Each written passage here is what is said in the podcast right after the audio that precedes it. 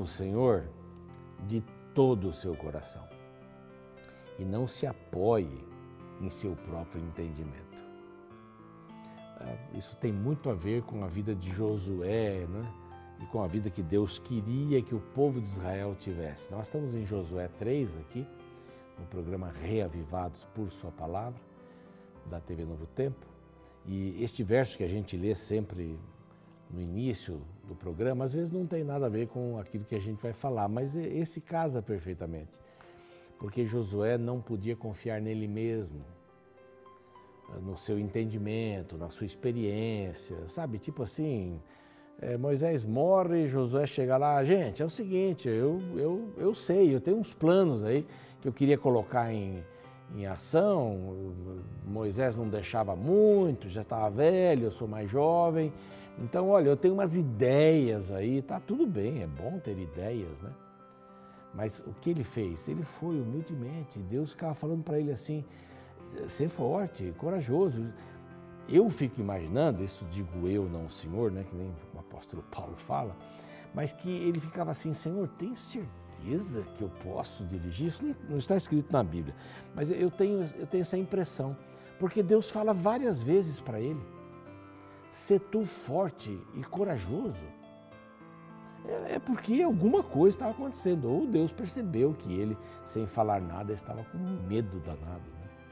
Mas esse texto aqui de Provérbios 3, verso 5, confia no Senhor todo o coração, não confia em você mesmo. Porque o coração seu é enganoso. Só quando Deus está ali para dirigir tudo. A gente tem a alegria de poder estar com você no, no YouTube, nosso canal Reavivados por Sua Palavra NT. Temos alegria de estar com você que está eh, no NT Play, nos ouve pelo Deezer, pelo Spotify e nos vem também e ouvem através da TV todos os dias às seis da manhã. Que alegria, sabe? A gente fica muito feliz. Nós temos aqui uma gratidão imensa a Deus por esse caminho que Ele mesmo nos mostrou aqui da, para a Rede Novo Tempo, que são os queridos amigos e parceiros Anjos da Esperança. Eles nos apoiam com suas doações e por isso nós temos andado tão longe e podemos andar mais. Nós não somos perfeitos aqui, não é? O pessoal todo, vários funcionários aqui dedicadíssimos que nós temos em cada programa, em cada setor, em cada situação ou louvamos o nome de Deus. Se você quiser se tornar um anjo da esperança, é muito simples, basta você ligar no horário comercial para esse número que aparece aqui. Anote o número e faça parte nesta parceria, tá bom? bom uma das coisas que os anjos nos ajudam, Anjos da Esperança, cursos bíblicos. E eu tenho aqui esse curso bíblico maravilhoso, novo, Marcadas pela Fé. Oito histórias de mulheres de fé que demonstraram sua fé, viveram pela fé, vai valer a pena para você, mulher, vai valer a pena para você também, homem, jovem. Tenho certeza absoluta.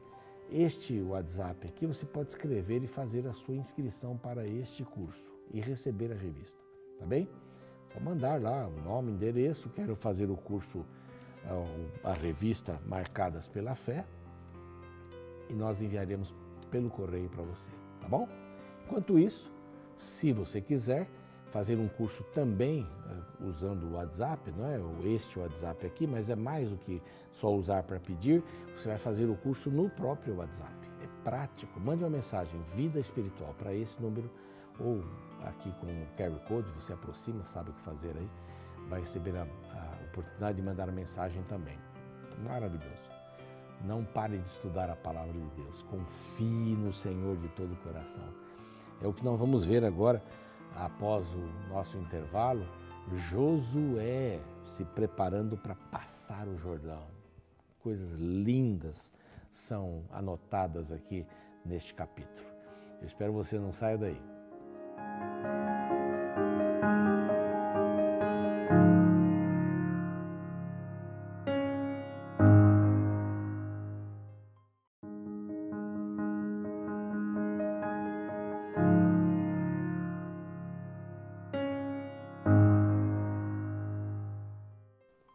Pronto, já estamos de volta com seu programa Reavivados por Sua Palavra. A TV Novo Tempo tem a maior alegria em poder ajudar você estudar a Bíblia de diversas formas, mas especialmente às seis da manhã na TV, todos os dias, ou pelo YouTube também, a qualquer horário, NT Play, Spotify, Deezer, uma gama de possibilidades para você estar ligado à palavra de Deus. A palavra de Deus que, que transforma, que motiva, que nos dá coragem, que nos dá esperança. Esperança do verbo esperançar, né? não esperar o tempo, mas a esperança de ver o Senhor voltar logo e as coisas acontecerem. Isso vai acontecer logo. E nós estamos bem animados, porque as promessas do Senhor estão se cumprindo. Bom, nós estamos agora no capítulo 3. Vimos Deus no capítulo 1 dando a maior força para Josué, né? Três vezes seguidas: ser corajoso, ser forte, não temas. E novamente repete: não temas, ser corajoso, ser forte. E aí vai, mais uma vez, não é? Estarei contigo, eu vou estar contigo. Vamos, Josué, vamos porque essa nossa ligação é o que vai permitir que você atravesse o Jordão e cumpra as minhas promessas. Eu vou usar você. Olha que coisa linda, né? No capítulo 2, nós vimos os espias, Josué mandando secretamente dois espias para entrar em Jericó, para olhar Jericó. Na realidade, que estratégias eles poderiam ver ali? Olha, se a gente entrar pelo lado leste, o muro é menor, não, não era nada disso quando esses dois espias que foram protegidos por uma prostituta, uma mulher de vida duvidosa, chamada Raabe, que conhecia Deus, que conhecia a história do povo de Israel, ela mesma menciona, e que pede, depois de ter dito que o povo estava desmaiando de terror, porque sabiam quem era Israel, né? quem era o Deus de Israel, em outras palavras, mas ela diz: Eu queria que você preservasse a minha família. E vocês, vamos preservar coloque lá um cordão vermelho, cor de sangue. Aí eu lembro assim, eh, quando Deus eh, fez, deu a, a última praga, a décima praga no Egito, ele pediu que matasse um cordeiro, comesse depois a carne durante toda a noite, tal, tal, tal, mas que o sangue desse cordeiro fosse usado para pintar os umbrais da porta. E onde havia sangue, tinha salvação. E agora um cordão vermelho, carmesim, é colocado na mesma janela por onde os espias saíram. Ou seria colocado né, na guerra. Essa foi a, o combinado. E ele, na, nos umbrais daquela janela, indicariam salvação também. Nesta casa há salvação, porque eles creem no sangue do cordeiro, de alguma forma. Isso é muito lindo. E Raabe aparece entre os que os descendentes, né, de Davi, todo, de, de, Abraão e tudo mais, ela compõe o quadro da genealogia, eu queria usar essa palavra, da genealogia de Jesus. Que coisa impressionante. Lindo demais. Agora eles vão passar o Jordão. Então levantou-se, pois, Josué de madrugada, tendo ele e todos os filhos de Israel partido de Sitim, vieram até o Jordão e pousaram ali antes de passarem. Imagina só, as nações sabendo que eles estão vindo. Eles já conquistaram o lado leste do Jordão. Estão, estão chegando no Jordão. Estão acampando na frente do Jordão. Sucedeu ao fim do, dos três dias, os oficiais passaram pelo meio do arraial, então dizendo para todo o povo: quando vocês virem a arca da aliança, esse é o verso 3, quando vocês virem a arca da aliança e os levitas, sacerdotes, partireis vós também do vosso lugar e a seguireis. Siga a arca, siga a arca. Na arca estava a promessa de Deus de acompanhar o povo. Na arca estavam as tábuas dos dez mandamentos. E a palavra siga a arca, siga a palavra. Siga a promessa de Deus. Siga a vontade de Deus. Siga a arca. Siga a Bíblia. O conteúdo da arca era a palavra de Deus, não é? Então, o conteúdo da Bíblia é a palavra de Deus, então siga a Bíblia. É como se nós disséssemos no arraial, no grande arraial que temos hoje, do Israel espiritual, siga a Bíblia, mais nada. Se você não precisa buscar filosofias humanas, siga a palavra. Eu gosto muito desse verso aqui, eu coloquei bem aqui grande, seguir a arca. Mas você não siga a arca muito perto, né? Dois mil côvados, que dá mais ou menos um quilômetro.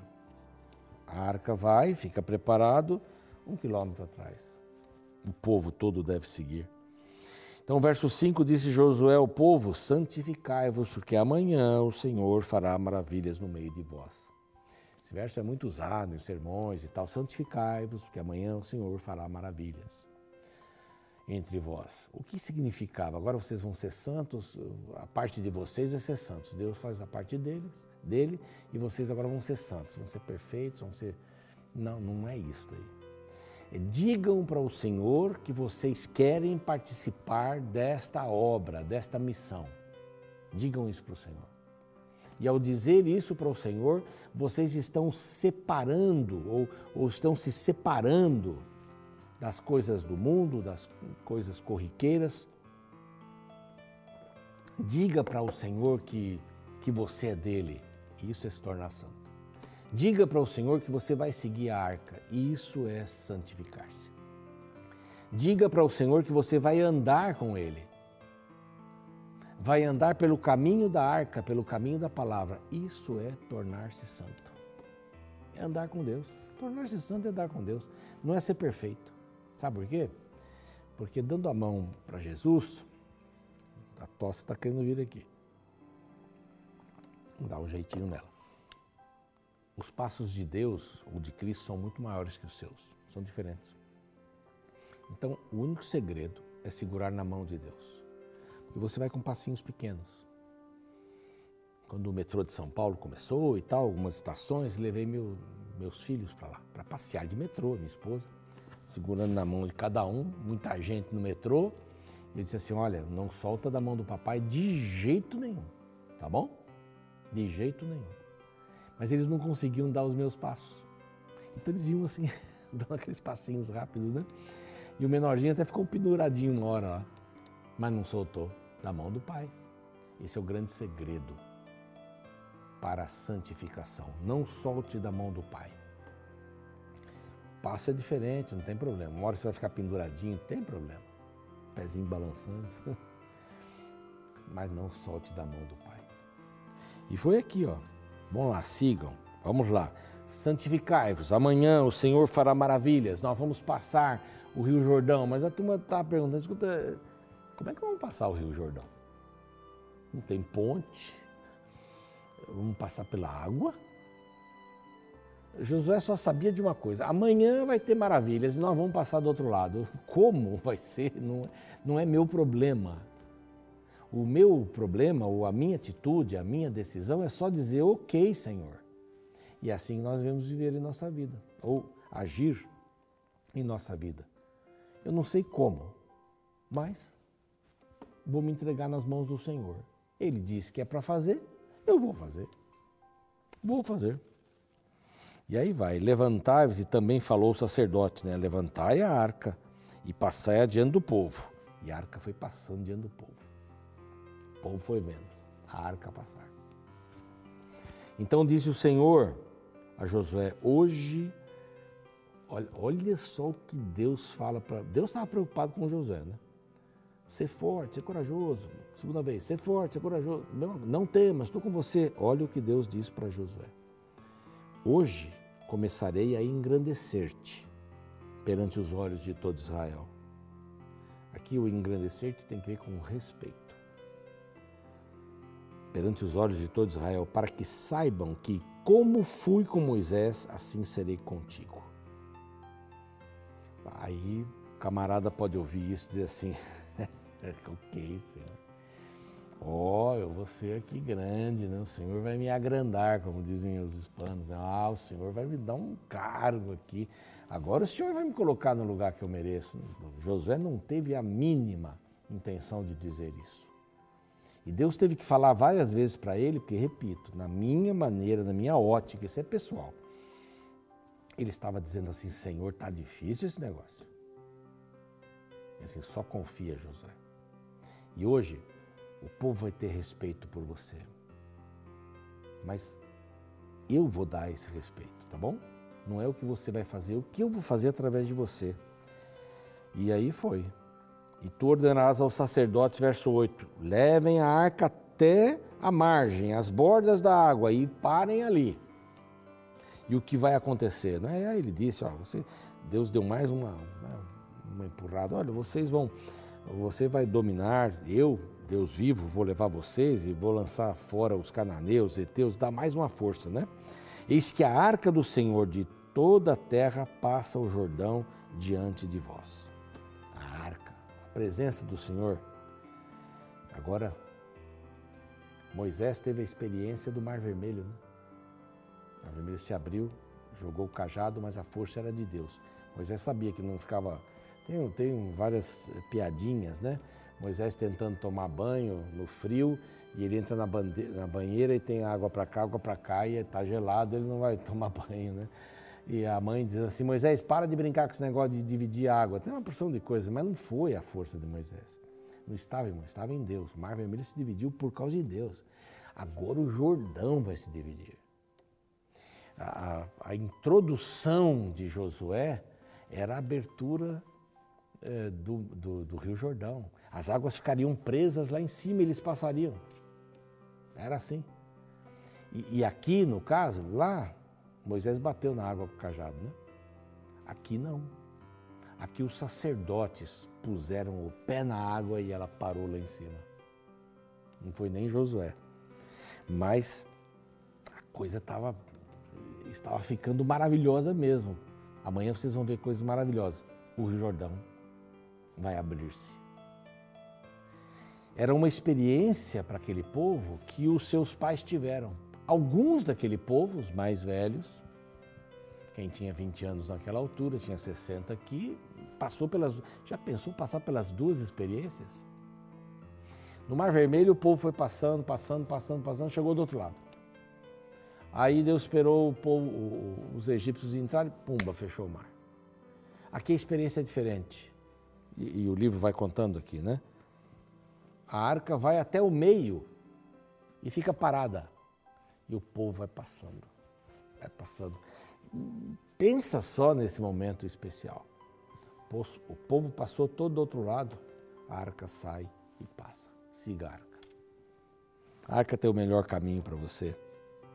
E aqui fala que as águas pararam e tal, e etc. Que momento especial. Deus é capaz de mudar regras da natureza, leis da natureza, para proteger o seu povo. Será que Ele vai cuidar de você? Vai cuidar de você nas suas dificuldades, nas suas necessidades? O seu problema é do tamanho do Mar Vermelho? Ou do tamanho do Jordão? Menor, né? Ou o tamanho de um ribeirinho? Não importa. Deus é capaz de fazer você chegar para o outro lado. E Ele vai fazer isso. Nas vitórias espirituais, Ele vai fazer isso. Ou nas lutas espirituais, de melhor, Ele dará esta vitória. Não tema, seja corajoso. O Senhor está com você. Creia nisso. Vamos orar? Pai amado, que a tua bênção esteja sobre nós agora. E que a bênção desta coragem que o Senhor deu para Josué a bênção da certeza que Josué tinha que o Senhor estava com ele. Nós queremos também seguir a arca, seguir a palavra. Então ajuda-nos a termos esta experiência espiritual. Nós queremos chegar do outro lado, não do outro lado do nosso problema para não ter mais problemas, mas nós queremos chegar do outro lado, no teu reino. E estamos ávidos pelo momento que o Senhor nos convidar para entrarmos na posse do Reino. Dá esta bênção para a nossa vida. Em nome de Jesus. Amém. Bom, fico por aqui, o programa segue e amanhã a gente está com o capítulo 4, já do outro lado do Jordão. Não perca, eu espero você. Dizem que isto aconteceu em um mosteiro inglês muito tempo atrás. Um discípulo chegou para seu mestre e perguntou: Mestre, por que devemos ler e decorar a palavra de Deus se nós não conseguimos memorizar tudo e com o tempo acabamos esquecendo? somos obrigados a constantemente decorar de novo o que já esquecemos. O mestre não respondeu imediatamente ao seu discípulo.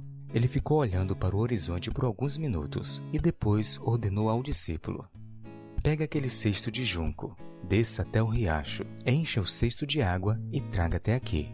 O discípulo olhou para o cesto sujo e achou muito estranha a ordem do mestre, mas mesmo assim obedeceu. Pegou o cesto, desceu os 100 degraus da escadaria do mosteiro até o riacho, encheu o cesto de água e começou a subir de volta. Como o cesto era todo cheio de furos, a água foi escorrendo e quando chegou até o mestre já não restava nada. O mestre perguntou-lhe: Então, meu filho, o que você aprendeu? O discípulo olhou para o cesto vazio e disse jocosamente: Aprendi que cesto de junco não segura água. O mestre ordenou-lhe que repetisse o processo de novo. Quando o discípulo voltou com o cesto vazio novamente, o mestre perguntou-lhe: Então, meu filho, e agora? O que você aprendeu? O discípulo novamente respondeu com sarcasmo: Que cesto furado não segura água. O mestre então continuou ordenando que o discípulo repetisse a tarefa. Depois da décima vez, o discípulo estava desesperadamente exausto de tanto descer e subir as escadarias. Porém, quando o mestre lhe perguntou de novo: Então, meu filho, o que você aprendeu? O discípulo, olhando para dentro do cesto, percebeu admirado: O cesto está limpo. Apesar de não segurar a água, a repetição constante de encher o cesto acabou por lavá-lo e deixá-lo limpo. O mestre por fim concluiu: Não importa que você não consiga decorar todas as passagens da Bíblia que você lê, o que importa, na verdade, é que no processo a sua mente e a sua vida ficam limpos diante de Deus. Esta limpeza da vida cristã é chamada de santificação, e justamente esta qualidade é apresentada no terceiro capítulo do livro de Josué. Nesta sessão é descrita a preparação do povo para a travessia do Rio Jordão em direção à Terra Prometida. Porém, antes de partirem, Josué dá uma importante ordem da qual dependeria tudo o que viria pela frente. No verso 5 lemos: Disse Josué ao povo: Santificai-vos, porque amanhã o Senhor fará maravilhas no meio de vós. A Bíblia deixa claro que a santidade é uma necessidade básica para quem deseja experimentar as maravilhas de Deus. Por isso, se você almeja viver uma vida cristã genuína, não se acomode com seus pecados. Busque a purificação de sua vida através da graça de Deus. E quem sabe, muito em breve você poderá dizer como um cristão convertido falou em uma postagem recente. Não sou mais um pecador lutando para ser santo.